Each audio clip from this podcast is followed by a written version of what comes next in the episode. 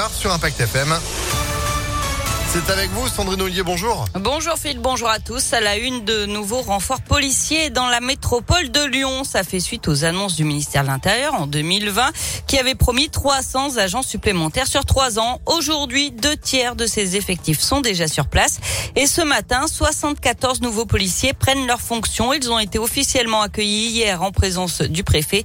Une partie d'entre eux assureront des missions de police secours, les interventions d'urgence lorsqu'on appelle le 17. D'autres rejoindront les brigades anticriminalité ou des services d'investigation.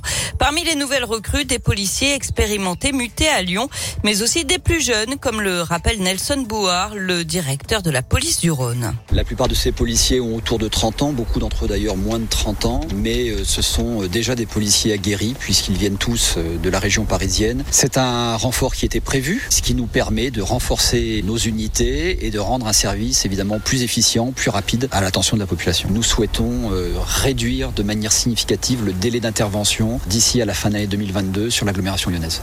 Et les policiers plus expérimentés rejoindront les quartiers de reconquête républicaine à Vaux-en-Velin et Rieux-la-Pape. À noter que des brigades spécifiques seront aussi allouées au quartier de la Guillotière et de la Pardieu mi-février. L'actualité, c'est aussi cette frayeur à Saint-Fond. Un magasin de la place des Quatre Chemins a reçu un appel anonyme prévenant qu'une bombe allait exploser. Les clients ont été évacués. Un périmètre de sécurité a été mis en place. Après vérification de la police, aucun explosif n'a été trouvé. Un homme blessé par arme par arme à feu, pardon, place Voltaire dans le troisième arrondissement. Ça s'est passé lundi soir selon le progrès. La victime s'est présentée d'elle-même aux urgences de l'hôpital Saint-Luc-Saint-Joseph, touchée aux jambes par des plombs. Une enquête est bien sûr ouverte.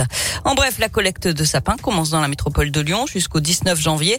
Vous pouvez les déposer dans les 195 points de collecte répartis dans tous les arrondissements de Lyon et toutes les communes de la métropole ou alors en déchetterie. Un président ne devrait pas dire ça, selon Marine Le Pen, la candidate RN à l'élection présidentielle.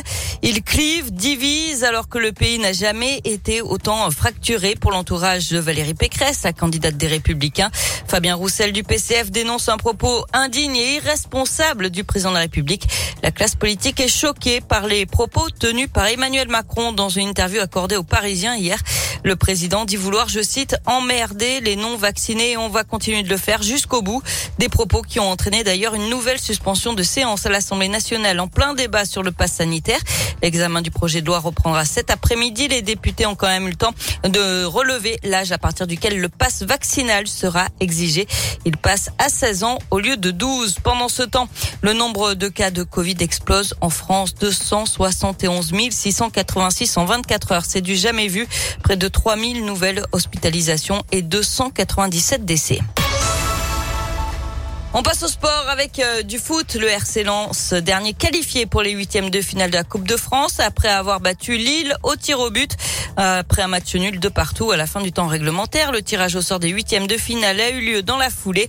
L'AS Saint-Etienne, dernier représentant de notre région, affrontera Bergerac, club de National 2. Enfin en basket, euh, l'affiche d'Euroleague entre Lasvel et Monaco, programmée vendredi, est reportée en cause de nouveaux cas de Covid chez les joueurs villeurbanais. Ouais, entre euh, les Covid et puis euh, les jauges, pas simple de s'y retrouver. On a le loup qui devrait jouer ce samedi face à Pau. Vos invitations vont gagner ce matin, tous en tribune, avec Impact FM. Merci beaucoup Sandrine. L'actu continue sur notre site internet et vous êtes de retour à 9h. À tout à l'heure. 8h34. Météolion.net